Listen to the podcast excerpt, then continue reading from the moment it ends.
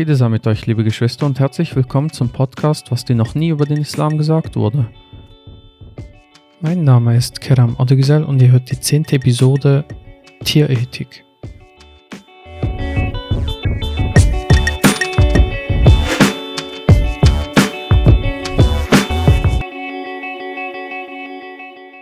Heute haben wir einen Gast, Nick Schenkel, Schweizer aus Zürich, 34 Jahre alt, geboren und aufgewachsen am Bodensee, erzogen im christlich reformierten Glauben, mit circa 25 Jahren aus der Kirche ausgetreten und ab Anfang 2019 hat er zur Gottergebenheit gefunden. Er genoss eine Ausbildung zum Pflegefachmann in der Psychiatrie. Er ist bei uns im Verein tätig in der Beratungsstelle und seit 2016 ist er umgestiegen auf eine vegetarische und ab 2018 auf eine vegane Ernährung. Friede sei mit dir, Nick. Friede, Kerem, danke für die Einladung. Sehr gerne. Gleich zu Beginn eine persönliche Frage. Was isst du gerne? Aktuell Kürbis. Kürbis. Schönes Herbstgemüse aus dem Ofen. Perfekt. Ein bisschen Öl und Salz dazu. Gibt nichts Besseres. Ah, ich mag auch Kürbissuppe. Kannst du gute Kürbissuppe machen? Selbstverständlich. Gut, dann laden wir mal die Podcast-Hörerinnen und Hörer ein zu, zur Kürbissuppe. Gut, ähm, eine weitere Frage. Ähm, du bist ja 2019 erst zur Gottergebenheit gekommen oder allgemein zum Glauben. Du bist ja vorher aus der Kirche ausgetreten. Was hat dich dazu bewogen, gläubig zu werden? Ja, das war auf jeden Fall ein langer Prozess. Ich bin, wie gesagt, in, in dem christlich reformierten Glaube erzogen worden, aber das hat sich angefühlt eher als eine Pflicht. Das hat nichts mit, mit dem echten Glauben zu tun gehabt. Ich habe mich auch nicht wirklich mit dem Konzept auseinandergesetzt. Es war einfach, man muss in die Kirche gehen. Es gab sogar noch Stempel für Kirchenbesuche, die man dann sammeln musste damit man genug Kirchenbesuche hatte, um zur Konfirmation gehen zu können. Es war recht witzig, äh, wenn ich jetzt darüber nachdenke. Also eben, es hatte vor allem mit Pflicht und das gehört halt dazu zu tun und nicht wirk mit wirklichem Glauben. Irgendwann bin ich dann, weil ich es auch nicht besser wusste oder weil ich mich dann ein bisschen oberflächlich, muss ich sagen, mit der Wissenschaft den Glauben sozusagen abgelegt habe, dass es ja alles nicht sein kann, dass es die Evolution etc., was dann halt so Gründe für, für eine Ableugnung sind. Habe mich damit zufrieden gegeben, bin dann, eh, wie auch schon erwähnt, aus der Kirche ausgetreten. Da hat mich vor allem gestört, dass es eine Kirchensteuer gibt, weil ich nicht wusste, wofür ich überhaupt Geld bezahle. Obwohl damit ja auch viele gute Dinge finanziert werden, war es mir dann doch suspekt. Ja, und dann zum Glauben gefunden habe ich auch durch meine Frau. Sie ist Muslima, gebürtig. Und im Ramadan hat sie immer mal wieder aus dem Koran vorgelesen. Und je länger ich dazugehört habe, desto mehr hat mich das berührt, hat, hat für mich Sinn ergeben. Und ich musste auch bei verschiedenen Versen dann, dann weinen, weil mich das so, so gepackt hat. Ja, und so ist, hat sich das dann entwickelt. Also die Botschaft Gottes im Koran hat dich im Herzen berührt und das hat dich dann dazu bewogen, dich damit auseinanderzusetzen. Ganz genau. Und erzähl mal, ich habe ja gesagt, du bist umgestiegen auf äh, vegetarische und dann vegane Ernährung. Erzähl mal ein bisschen davon, wie ist das zustande gekommen? Das war ebenfalls ein längerer Prozess. Meine Frau war schon als Kind Vegetarierin mit sechs Jahren, glaube ich als sie eine Dokumentation im Fernsehen gesehen hat über die Verarbeitung von Hühnern. Und sie hat dann ihre Mutter gefragt, ob das, was da im Fernsehen ist, dasselbe ist, was sie auf dem Tisch haben oder was sie dann zubereiten, weil es gab auch Huhn. Und die Mutter hat wahr, wahrheitsgemäß äh, geantwortet, ja, dass das dasselbe ist. Und dann hat äh, meine Frau eben ab da schon gesagt, dann möchte sie das nicht mehr essen. Das heißt, sie hatte das schon, schon früher irgendwie mitgegeben bekommen. Es gibt auch Videos, wo man, äh, wo sie noch ein kleines Kind ist, wo man sie sieht, wie der Vater sie dazu animiert, äh, die Tauben aufzuscheuchen. Und sie antwortet dann nur so, nein, das sind, die sind klein, die, die darf man nicht verscheuchen. Also sie hatte das irgendwie schon früh in sich.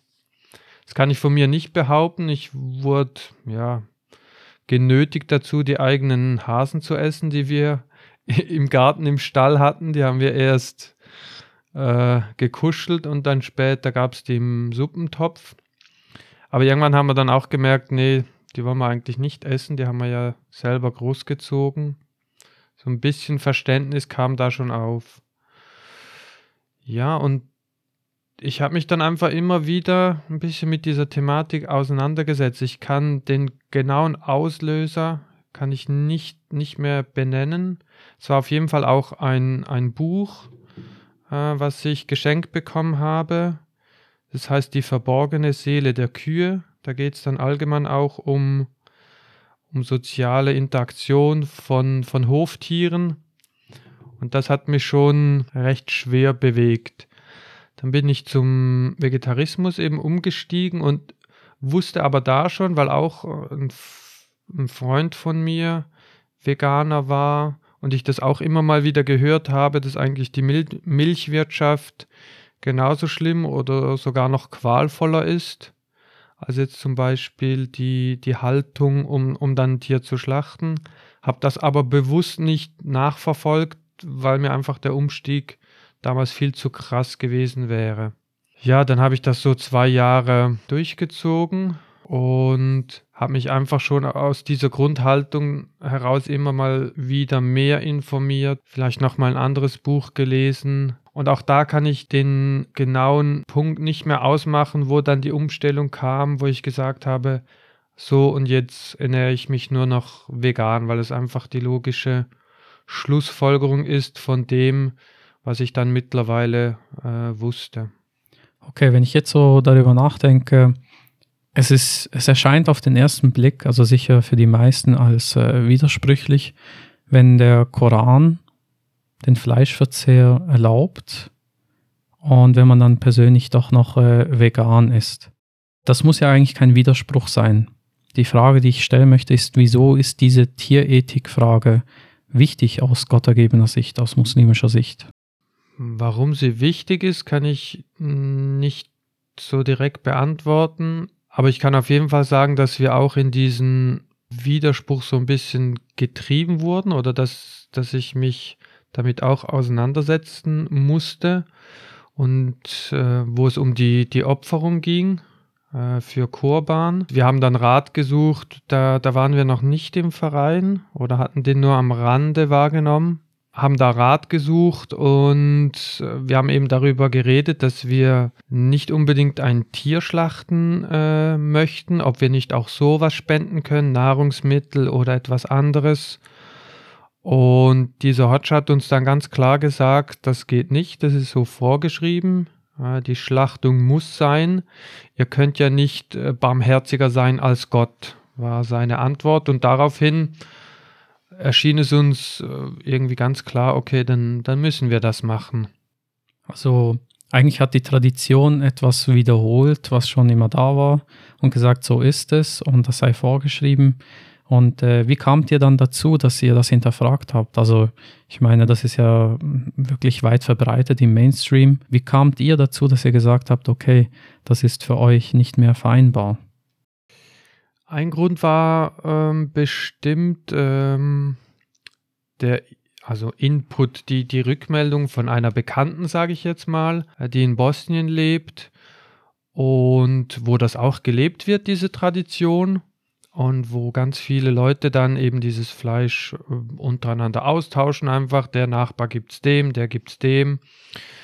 Ja, und sie hat dann auch diese Bekannte gesagt, okay, wir haben jetzt so viel Fleisch und das war irgendwie so von einer alten Ziege.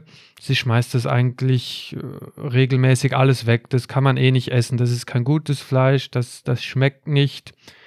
Das ist einfach so diese, diese Geste. Und da habe ich mir dann auch gedacht, okay, das, das ist ja komplett zweckentfremdet wenn wir eigentlich äh, beauftragt sein sollten, etwas Gutes zu tun, jemanden zu speisen und dieses Fleisch dann weggeschmissen wird, dann ist es für mich äh, schlüssig, wenn man dann andere Lebensmittel auch spendet. Wenn ich einen Sack Reis spende und weiß dann, okay, diese Person braucht Reis, das wird auch gegessen, dann nehme ich an, dass das genauso eine gute Tat ist, wie wenn ich der betroffenen Person ein Stück Fleisch geben würde. Genau. Die Tradition, dass ja Fleisch geopfert wird, äh, wird meistens darauf zurückgeführt, dass äh, die Geschichte Abrahams gedacht, der Geschichte Abrahams gedacht wird. Also dass Abraham statt seinen Sohn zu opfern eben ein Tier geopfert hat. Wie geht ihr mit dieser Geschichte um? Seht ihr das anders? Also interpretiert ihr das anders? Wir haben ja im Verein auch schon über diese Geschichte geredet und sie ist ein Beispiel für die, sage jetzt, Barmherzigkeit Gottes, dass er dieses Opfer ähm, eben auslöst mit, mit einem Ziegenbock. Und das impliziert meiner Meinung nach nicht, dass die Menschen, die Gläubigen, dann jedes Jahr dieses Opfer darbringen müssen. Es gibt ja auch den Vers, wo es heißt, dass weder ihr Fleisch noch noch ihr Blut, ja. Noch ihr Blut, danke, erreicht Gott, sondern nur eure Achtsamkeit. Vielen Dank. Sehr achtsam von dir. Genau, das ist Surah 22, Vers 37. Genau, das ist ja der Vers, der auch sagt, dass die Tiere uns dienstbar gemacht wurden. Also es wird auch davon gesprochen, dass wir Milch trinken können oder Honig von den Bienen essen dürfen oder verzehren dürfen ähm, wie weit darf eigentlich Veganismus gehen? Also es gibt ja schon Grenzen dafür. Oder ich stelle die Frage so, wo sind die Grenzen des Veganismus? Also man kann ja nicht ständig so leben, dass man keinem einzigen Lebewesen ein Leid zufügt. Also man wird schon auch unbeabsichtigt etwas machen oder man wird aus Reflexen heraus, ob man will oder nicht, zum Beispiel eine Mücke töten, weil man sie wegklatscht zum Beispiel. Äh, bis wohin kann Veganismus gehen? Aus meiner Sicht, es gibt ja verschiedene äh, Gründe, warum Leute vegan werden. Ich habe aber letztens gelesen, dass es doch 61 Prozent sind, die aus tierethischer Sicht vegan wurden. Dann gibt es noch ein paar, die das aus gesundheitlichen Gründen, was auch schlüssig ist, machen. Und dann noch ein paar andere, die ich jetzt nicht auswendig weiß. Ich mache es auf jeden Fall aus tierethischer Sicht. Und dann geht es ja darum, den Tieren möglichst wenig zu schaden. Ich versuche damit äh, das ganze Konzept der Massentierhaltung zu umgehen. Ich versuche damit zu umgehen, dass in ganz vielen Produkten einfach noch äh, Milchpulver zugesetzt ist oder Honig, wo es eigentlich gar nicht äh, bräuchte. Insofern eine Grenze würde ich sehen, wenn es um, wenn es ums Überleben geht. Also wenn ich selbst äh, Hunger leiden würde, denke ich, würde ich Fleisch essen. Ich könnte, ich glaube, kein Tier selber umbringen. Das, das könnte ich nicht übers Herz bringen, aber ich würde notgedrungenermaßen auch Fleisch wieder essen. Ja, die Grenze ist auch zum Beispiel, wenn mich eine Mücke sticht, dass ich die dann aus Reflex oder aus Ärger, was ich jetzt vielleicht auch hinterfragen äh, würde, weil es mein, mein persönlicher Ärger ist dann über so eine kleine Quaddel, die entsteht, die ich dann umbringe. Also gerade bei so Kleinstlebewesen, Insekten, Ameisen, Käfern, ich versuche natürlich, wenn bei mir zu Hause eine Fliege ist, die aus dem Fenster zu scheuchen. Aber wie schon erwähnt, eine Mücke habe ich auch und werde ich wahrscheinlich auch umbringen. Und wo ich mit meinem Fuß auftrete, da weiß ich auch nicht hundertprozentig, war darunter jetzt äh, eine Ameise oder ein sonstiges Getier. Ich denke, da sind so ein bisschen die Grenzen des, des Veganismus, wo man nicht komplett alle äh, Lebewesen sozusagen vom Leid durch mich oder durch den Menschen befreien kann. Also ich, ich finde das interessant, jetzt wo du das gerade erwähnst mit den Insekten und Mücken und Ameisen, dass äh, die Tiere eigentlich auch ein Bewusstsein haben können. Also auf jeden Fall ist das eine große Frage und äh, viele verschiedene muslimische Bevölkerungen, ähm, also ich kenne es zum Beispiel aus der Türkei, die gehen mit den Tieren ja so um, als wären sie eine Spezies, die unter dem Menschen steht, die eben nicht so viel Wert hätte. Und dementsprechend sieht man viele streunende Katzen und Hunde und die meisten Tiere haben dann nicht die Würde, die sie eigentlich verdienen würden. Es gibt sogar die theologische Vorstellung, dass man eine muslimische Nation daran erkennen kann, wie muslimisch sie ist, wenn man ihren Umgang mit den Tieren anschaut. Also so, sozusagen ihr, ihre Zivilisation wird am Umgang mit den Tieren auch festgelegt. Das ist aus der Tradition. Und äh, aus dem Koran gibt es auch äh, mehrere Motivationen dafür. Ein Beispiel ist Surah 6, Vers 38, wo Tiere als Gemeinschaften gleich uns dargestellt werden. Also sie werden als Gemeinschaften beschrieben. Und das Interessante dabei für mich ist, und da komme ich zurück äh, zum Bewusstsein, um eine Gemeinschaft zu pflegen, muss man sich einer Gemeinschaft überhaupt mal bewusst werden können, also Familie und äh, weitere Mitglieder einer Gemeinschaft und sich auch um sie kümmern. Wo würdest du daran erkennen, ob ein Tier Bewusstsein hat und wo, woran nicht für dich? Also was ist für dich das Kriterium vom Bewusstsein? Ich ähm, sehe es ganz offensichtlich bei un unseren Haustieren. Wir haben acht Wellensittiche. Ähm, ich habe diese, um, um gleich der Frage aus dem Weg zu gehen oder darauf zu antworten, ja, warum habt ihr Wellensittiche? Das ist doch nicht tiergerecht, das ist absolut äh, korrekt. Wellensittiche gehörten eigentlich in die Wildnis des Outback in Australien. Ich habe damals als Geschenk, was auch wieder dumm ist, weil Tiere schenkt man nicht, zwei Wellensittiche meiner Frau geschenkt, weil ich wusste, dass sie diese als Kind gehalten hat. Und auch durch die Tiere, das habe ich eingangs vergessen zu erwähnen, auch durch diese Tiere haben wir immer mehr bemerkt, also wie gesagt, mittlerweile sind es acht, die haben ein eigenes Zimmer, wir versuchen, so gut es uns halt möglich ist, äh, uns um sie zu kümmern. Man sieht bei, bei einem Wellensittichen, was ja ein mega kleiner Vogel eigentlich ist, gehört zu den kleinsten der Papageien, dass sie eine sehr individuelle Persönlichkeit haben. Es gibt jemanden, der steht als ersten, steht als erster auf und geht nach vorne zum Essen. Es gibt jemanden, der schläft noch eine Minute länger und streckt sich und mag noch nicht so essen gehen. Es gibt welche, die mögen Gemüse über alles. Dann gibt es andere, die mögen kein Gemüse.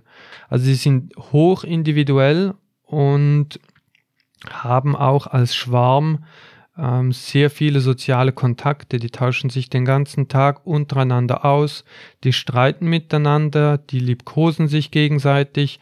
Also da ist sehr, sehr viel Soziales, was, was eben dem Menschen auch ähnlich ist. Im Buch, was ich eingangs erwähnt habe, wird ebenfalls über die soziale Gemeinschaften der Hoftiere geredet, wie das auch bei Schafen ist, wo es, jetzt weiß ich nicht mehr genau, ob es bei den Schafen oder bei den Ziegen ist, wo es so einen klaren äh, Leader gibt, der dann die ganze Herde führt, was dann auch ein großer Verlust ist für die, für die Herde, wenn dieses Tier fehlt. Obwohl man ja gemeinhin äh, eher sagt, ja, Schafe sind, sind doof, die, die muss man irgendwie zusammenpferchen und, und eintreiben. Aber selbst solche Tiere oder dementsprechend alle Tiere haben soziale Kompetenzen und sind stark individuell geprägt.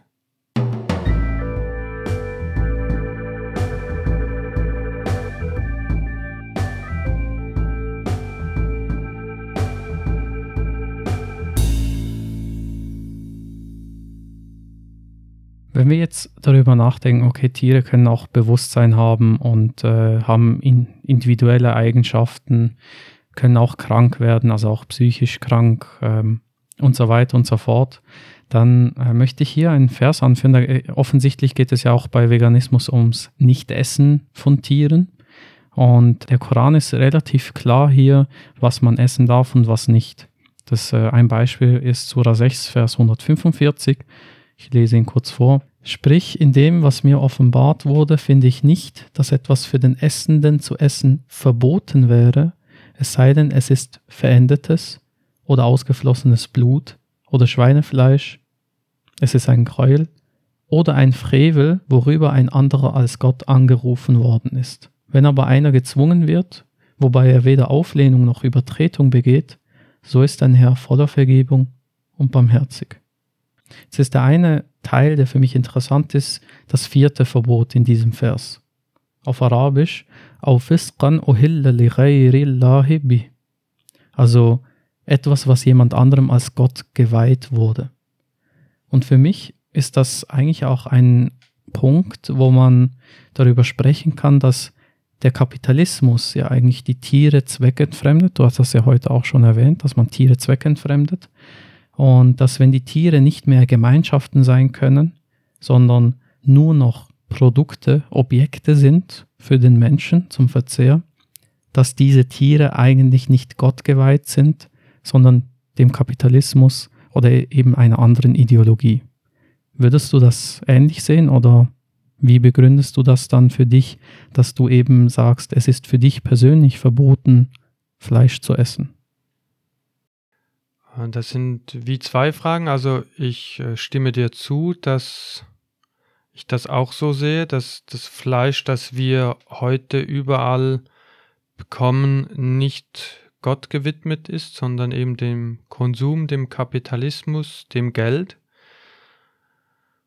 Und der zweite Punkt ist, es ist ja nicht verboten, auf Fleisch zu verzichten. Ich, ich, also wenn es ein direktes Gebot wäre, das im Koran steht, du sollst Fleisch essen, dann müsste ich das natürlich nochmal überdenken. Aber es heißt ja nur, es ist erlaubt. Das heißt, ich darf ähm, also auch mir selber dann auferlegen, dass ich kein Fleisch essen möchte. Ein weiterer Aspekt, den ich interessant finde, ist, äh, im Koran kommt das an verschiedenen Stellen vor. Äh, auf Arabisch lautet das Kulu minet also esst von den guten oder von den reinen Dingen. Und das heißt, auch beim Erlaubten gibt es noch eine weitere Einschränkung, dass man sich Gedanken macht, was tut mir eigentlich gut. Und äh, das ist auch etwas, was ich definitiv in die Richtung verstehe, dass man sich Gedanken macht, tut mir Fleisch gut oder nicht.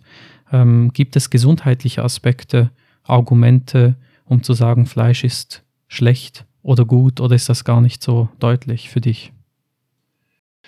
Ich habe das Buch noch nicht zu Ende gelesen, das heißt Peace Food von Rüdiger Dahlke.